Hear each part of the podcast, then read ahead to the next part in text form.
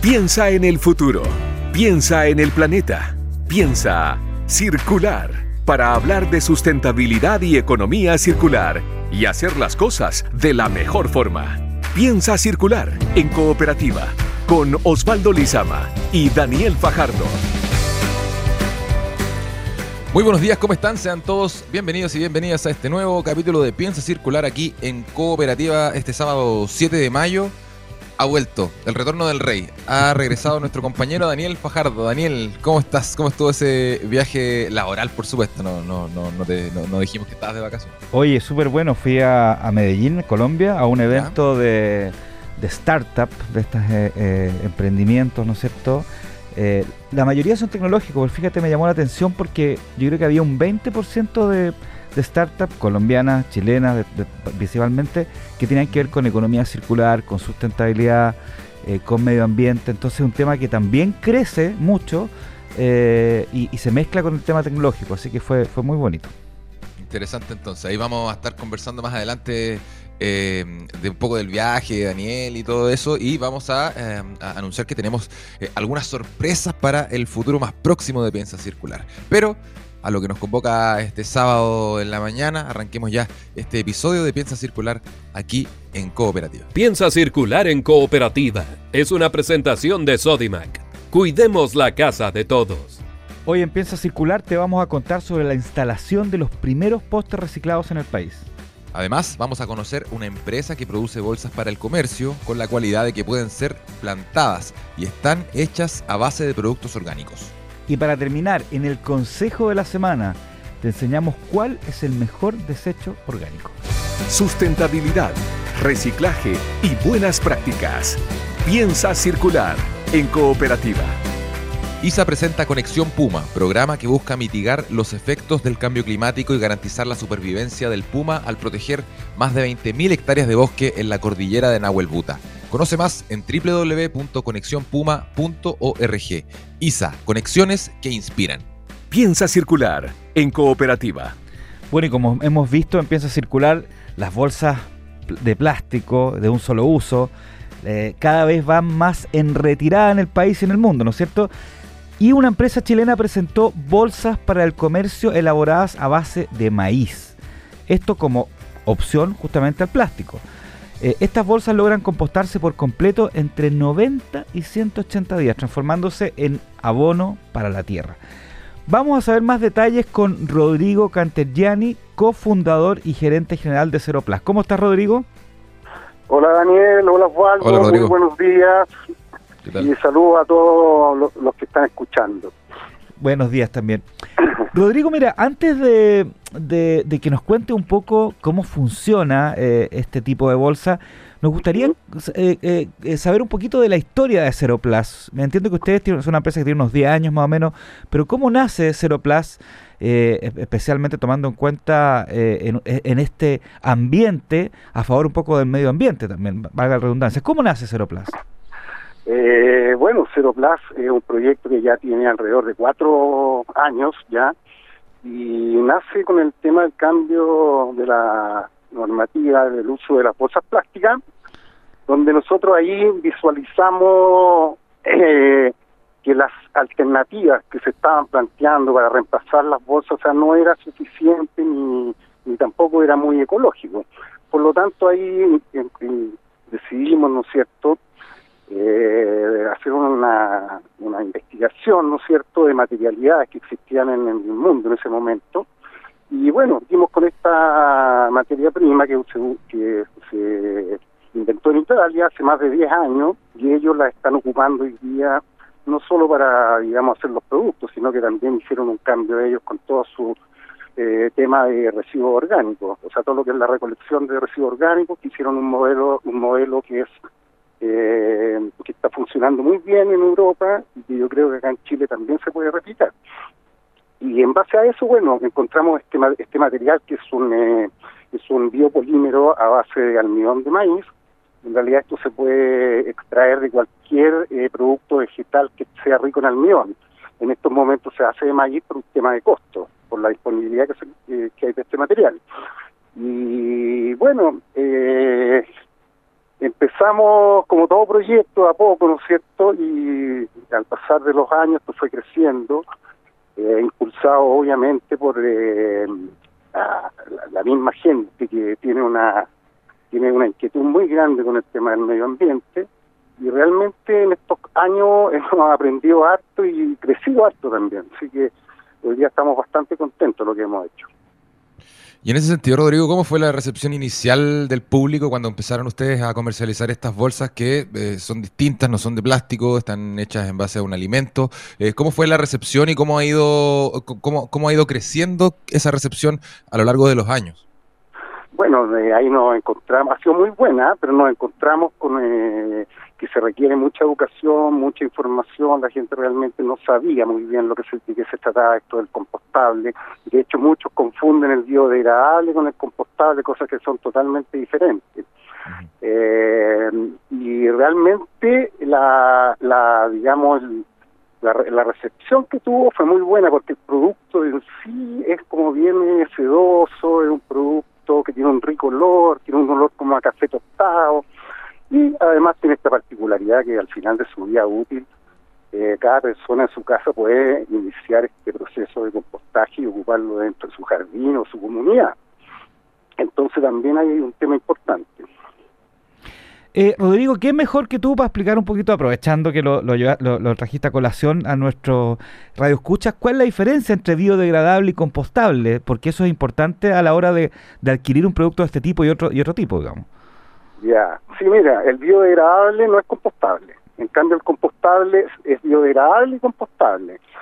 ¿Qué pasa? El biodegradable al final es un, un plástico, es un 80% de plástico que se mezcla con, un, eh, con una fécula vegetal, eh, pero al final, y más encima se le colocan eh, metaloceno a esto, lo cual compostarlo es un error porque esto digamos, deposita metales pesados en el suelo. O sea, un biodegradable, tú estás incorporando metales pesados al suelo si es que lo entierras. Claro. El biodegradable, digamos, lo que hace, como te digo yo, es desintegrar esta bolsa en microplásticos, nada más. Ok. Ah, hablemos, hablemos, Rodrigo, de eh, las propiedades ya más em, de uso de estas bolsas. Eh, ¿Cuáles son sus características? ¿Qué diferencias tienen, por ejemplo, em, con las bolsas de plástico que eh, ya no se pueden comercializar o las bolsas de género que se están usando hoy? ¿Cuánto peso aguantan? ¿Cuántos tamaños tienen ustedes? Cuéntanos un poco de las características más físicas de la bolsa. Mm, ya, mira, bueno, de partida no contiene plástico esto, cero plástico. Hay una gran diferencia. Eh, eh, después, en cuanto a, usos, digamos, nosotros abarcamos eh, un espectro bastante grande, desde comercio, feria libre, eh, frutería, retail, industria, la industria del salmón, estamos hoy día también atendiendo. Eh, se ha ido, digamos, diversificando el tema del e-commerce que trajo también la bolsa e-commerce, muy fuerte eh, nosotros vendemos harto eso para todo lo que son los emprendimientos. Y, bueno, estamos llegando hoy día hasta sacos industriales que resisten 25 kilos. Entonces, el tema de resistencia, que en un comienzo sí es cierto de que uno nos daba la diferencia entre una bolsa plástica y una compostable, pero hoy día ya esto ya ha evolucionado a tal nivel que existen ya varios varios tipos de compostables para diferentes aplicaciones. Ahora, ah, perdón. Pues, hoy día la oferta que tiene, digamos, eh, el comercio, eh, o sea, tiene todos los productos a disposición si quieren eh, adquirir. Hoy día nosotros tenemos stock de todos, de todos los productos que aparecen en la página. Ahora, para hacer una idea de, de, lo que hay detrás de, de toda esta oferta que tú estás contando, comentando que, que tienen con, con, las bolsas de Cero Plus, háblanos un poquito de la planta, dónde la hacen, no son varias plantas, de dónde traen la materia prima, un poco el proceso previo eh, también, y, y, se han tenido que, que, tener personal técnico, han tenido que capacitarse. Cuéntanos un poco de, de, la, de la, fabricación misma en la, en la planta.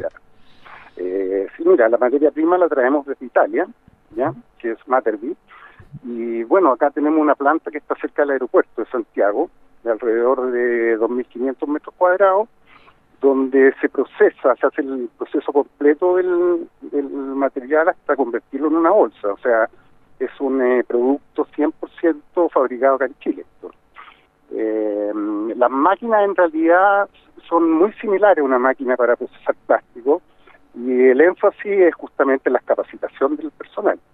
Eh, un, un, tema bastante técnico, ¿no es cierto? Y ahí es donde nosotros hemos puesto el énfasis, en traer gente, digamos que ingenieros, hemos incorporado en el equipo gente, digamos, profesional y que entiende el tema. Rodrigo, me encanta... ah, perdón. un tema, como te, digo, más de, más de conocimiento que de tanta tecnología. O sea, la tecnología es básicamente la misma que se ocupa para, para hacer una bolsa plástica. Perfecto. Con algunos, por supuesto, algunos detalles que, que, hay que modificar. Rodrigo, a mí me encantan los números. A ver, cuéntanos, eh, por ejemplo, cuántas kilos o toneladas se producen se producen al mes o al año, un poquito de la envergadura para tomar, en, tomar en cuenta también que eso mismo después se transforma en, en compost también. Sí, claro, sí. Bueno, nosotros hoy día estamos alrededor de 70 toneladas que estamos procesando eh, al mes, ¿ya? Lo cual es un volumen más o menos importante. Sí, harto, bastante. Sí, y hay que pensar que, claro, eso todo eso es, son 70 toneladas menos de plástico también que, estamos incorporando nosotros. Y y digamos el, el, tema del volumen, o sea, es creciente. Esto nosotros esperamos para este año tener por lo menos un 30% de crecimiento en lo que es venta y, y de aquí al 2025 nosotros pretendemos el 50% de nuestra producción destinarla a la región, digamos.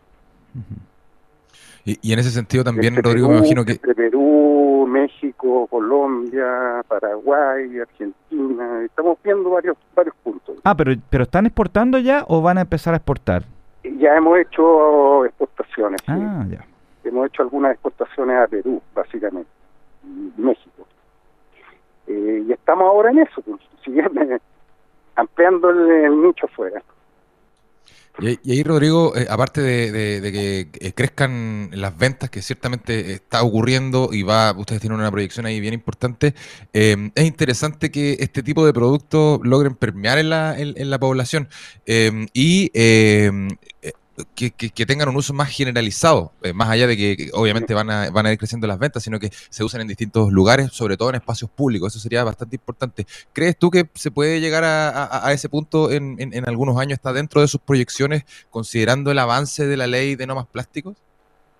Eh, sí, claro, yo creo que sí. O sea, esto es estamos hablando que estamos creando un cambio de hábito bastante importante que involucra un cambio de conducta también, ¿no es cierto?, de toda la sociedad, donde cada uno de nosotros participamos como ciudadanos, las familias, los vecinos, las municipalidades, eh, o sea, todos, todos aportamos algo para poder cambiar esto.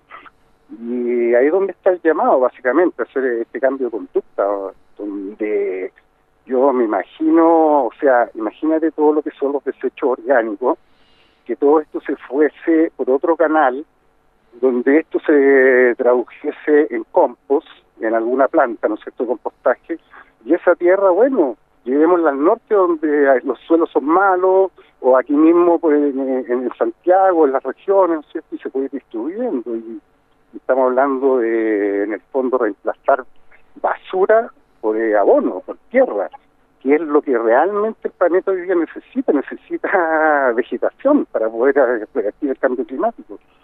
Si no reforestamos los suelos, eh, estamos perdidos, perdidos.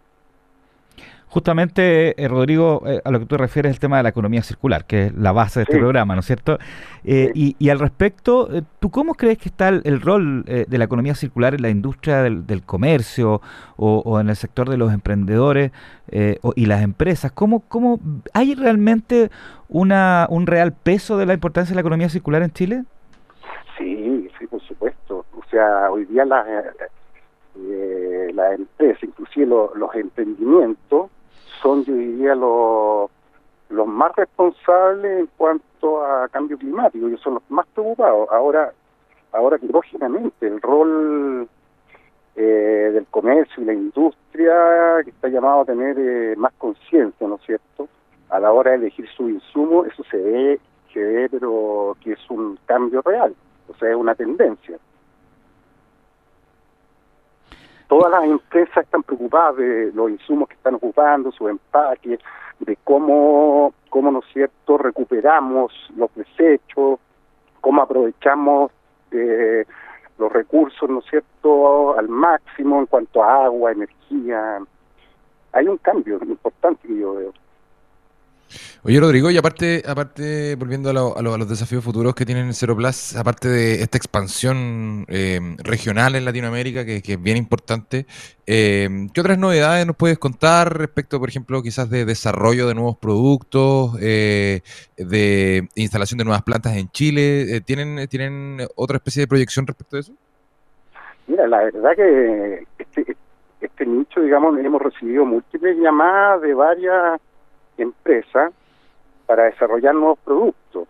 Y existe una gama de productos bastante interesante para la industria que se está desarrollando hoy día, que yo diría que está recién partiendo, pero que a futuro se ve que todo eso se va a transformar a compostable. Y nosotros, bueno, estamos ahí, hasta nos han invitado a desarrollar proyectos, ¿no es cierto? Eh, pero eso es como que está recién partiendo. Eso yo lo veo como más ya para, digamos, de aquí a dos años, una cosa así. Mm. Eh, por ejemplo, te puedo dar un ejemplo, el tema hoy día de los plumavit compostables. Hoy día existe ah.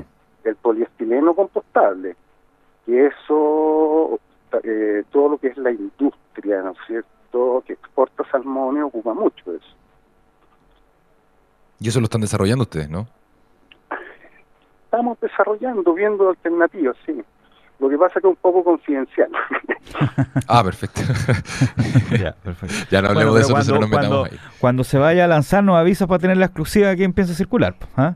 Por supuesto. la idea, mira, la idea acá es, hoy día el gran problema, digamos, del mundo son los desechos que generamos, los desechos orgánicos fundamentalmente. Y si yo te explico la, la experiencia que, que ellos, que por ejemplo en Italia se, se instauró, hoy día nosotros tenemos basureros amarillos, rojos, verdes, azules. Allá hay dos basureros nomás. Uno que es de la basura orgánica, eh, que va, por, por, supuesto, todo esto en una, una bolsa basura compostable, que van, que eso pasa un camión y lo retira, que sigue por decir que día lunes, miércoles y viernes, la basura orgánica, y va a una planta eh, compostaje, donde se fabrica el humus, cierto? Y se procesa y todo eso se ocupa en, eh, parques, plazas, agricultura, inclusive están hoy día generando con, eh, con estas tierras que se preparan especialmente para, para, digamos, lo que tú vas a sembrar. A ese nivel avanzado la, este tema del compostaje. O sea, tú dices, voy a plantar arándano, tome, esta es la tierra para el arándano y así lo están haciendo en Europa. Y bueno, el resto es una es un tarro de basura donde va todo el resto de la basura que no es orgánica, como que sé yo, botellas, papeles, plástico. Y eso va a una planta donde en esa planta se separa todo esto, se lava, se limpia y se recupera. Yo creo que esa es la, la forma como más eficiente de hacer esto, porque uno reduce la cantidad de, esta cosa complicada de, estar separando, que muchas veces hasta no se separa bien. Eh, inclusive tú, tú ves, ¿no cierto?, un basurero donde están las botellas y adentro hay plástico, hay papel, hay de todo. Y bueno, esto también es un tema, obviamente, que, que acá los municipios, el gobierno tienen un rol muy importante que jugar. Exactamente, sí, un rol muy importante. Este trabajo es de todos, eh, lo, repetimos siempre aquí empieza a circular en cooperativa, eh, bien lo que también nos repite nuestro invitado Rodrigo Cantrillani, cofundador y gerente general de Cero Plus, esta empresa a cargo de producción de bolsas en base a maíz con características compostables. Es muy interesante el producto. Rodrigo Cantrillani, muchas gracias por haber estado aquí en Piensa Circular. Muchas gracias, Rodrigo. Oye, un placer, un gusto. A ver si se repite, pues Daniel, Osvaldo, muchas gracias. ¿eh? Igual. Te, esperamos con novedades, Rodrigo. Un abrazo, que estés bien. Chao. Chao. Una economía que le devuelve el valor a los productos. Piensa circular en cooperativa. Generar un impacto positivo en nuestra casa, barrio, ciudad y planeta es tarea de todos. Por eso en Soymac te invitan a que juntos cuidemos la casa de todos Encuentra más de 4.000 productos y servicios sustentables comprometidos con el medio ambiente y la comunidad. Soymac, cuidemos la casa de todos. Acá, nada se pierde. Piensa circular en cooperativa. Y en el marco del mes del reciclaje, una de las marcas de telecomunicaciones más importantes del país presentó el primer proyecto de reciclaje de postes. En este año se materializará la instalación de 500 postes reciclados. El detalle está en la siguiente nota del periodista Mariano Reyes. 500 postes de tendido eléctrico hecho con áridos reciclados es la meta que se propone para este año la empresa Enel, un proyecto que fue presentado en el marco del mes del reciclaje. Mediante un concurso de innovación se plantó el desafío de crear nuevos postes de luz con hormigón reciclado y que mantuviera los estándares de seguridad. Es así como se llegó a la colaboración de tres empresas externas, una que tritura el hormigón, otra que define las medidas y la forma en la cual poder reutilizar el material, por ejemplo, la granulometría necesaria para cumplir con todos los estándares. Finalmente, una tercera empresa que fabrica los postes y que realiza las pruebas necesarias. Sobre el proceso de producción comentó Mónica Céspedes, especialista de gestión ambiental en el distribución. Estamos separando el fierro del concreto de los postes una vez que han dado, que han dado de baja. El acero se vende, se vuelve a reutilizar y ese hormigón que queda nosotros lo trituramos al tamaño que necesitábamos para poder circular y fabricar nuevos postes. Para eso nosotros contamos con el apoyo de tres empresas externas. Sí se puede reutilizar el hormigón en la fabricación de postes.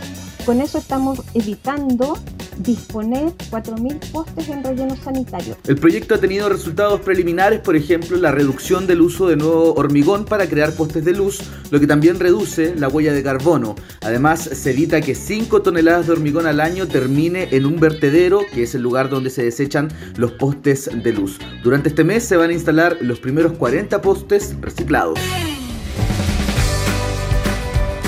Las botellas retornables son un ejemplo de economía circular y su aporte sustentable podría resumirse en cuatro R's. Reducir, recuperar, reutilizar y reciclar.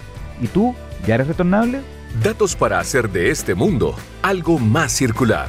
Consejo Circular. Estamos llegando al final de este capítulo de Piensa Circular, pero antes el consejo circular de esta semana, de esta semana bien digo, que tiene que ver con eh, el mejor desecho orgánico, Daniel Fajardo. ¿A qué nos referimos con esto? Imagínate, Osvaldo, que un día tú te pones de novio, ¿ya? Y compras un anillo eh, eh, con, tu pareja, ¿ya? Y resulta que después se pelean y se, deshace todo. ¿Tú botarías ese anillo a la basura o lo recuperarías? No, lo recuperaría, por ¿No es cierto? Bueno, eso es lo mismo que me pasa a mí con las cáscaras de huevo. La encuentro tan valiosa como el oro, o como la plata, o como un metal precioso. La cáscara de huevo es el mejor desecho orgánico, a mi parecer, que existe, por lo tanto, jamás hay que botarlas. Muchas propiedades tiene. Muchas propiedades, ¿no es cierto? Sí, para varias cosas. Por ejemplo, eh, tú puedes tomar las cáscaras de huevo y ponerlas directo en el compost, ¿no es cierto? Y va a ayudar porque tiene muchos minerales, tiene muchas vitaminas y ayuda al compost. Pero también sirve, por ejemplo, la puedes poner eh, eh, triturarlas un poquito, partirlas y ponerlas en la base de, las plantas o de un árbol, porque tiene dos efectos. El primero es que es, eh, es un fungicida, o sea, evita los hongos, y además evita ciertos eh, eh, pestes o insectos e incluso evita que los caracoles se coman las plantas, la, huerta o el árbol o cualquier cosa. ¿ya?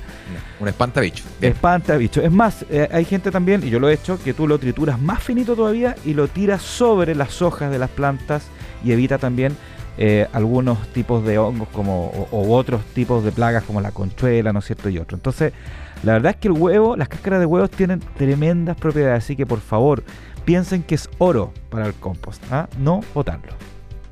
Ya, buen, buen consejo, me gustó. Con ese consejo eh, eh, eh, para, reutilizar las cáscaras de huevo, tiene muchas propiedades muy, muy interesantes. Hemos llegado ya al final de este episodio de Piensa Circular en Cooperativa. Em, Daniel, gracias por estar aquí con nosotros. Gracias a todos ustedes quienes nos escucharon este sábado. Gracias también a Luis Devia que estuvo en la puesta al aire de este programa. No olviden que nos pueden encontrar en nuestro canal de Spotify, que pueden encontrar también más contenido relacionado, columnas de opinión, reportajes, eh, noticias, em, artículos relacionados a, la economía circular en piensacircular.com y en cooperativa.cl también están todos nuestros programas. Daniel Fajardo, nos reencontramos la próxima semana. Así es. que tengas un buen fin de semana y ustedes también. Igual, eh, y que saluden tengan a, su un, ma- eh, saluden a buen sus mamás mañana también. Sí, pues, saluden a sus madres. Mañana el día de la madre. Eh, yo estoy de cumpleaños esta semana, así que también me voy a celebrar. Eso. Que esté muy bien. Listo, Chao. chao. Fueron los temas de sustentabilidad y economía circular que hacen girar el planeta. Piensa circular. Fue una presentación de Sodimac. Cuidemos la casa de todos.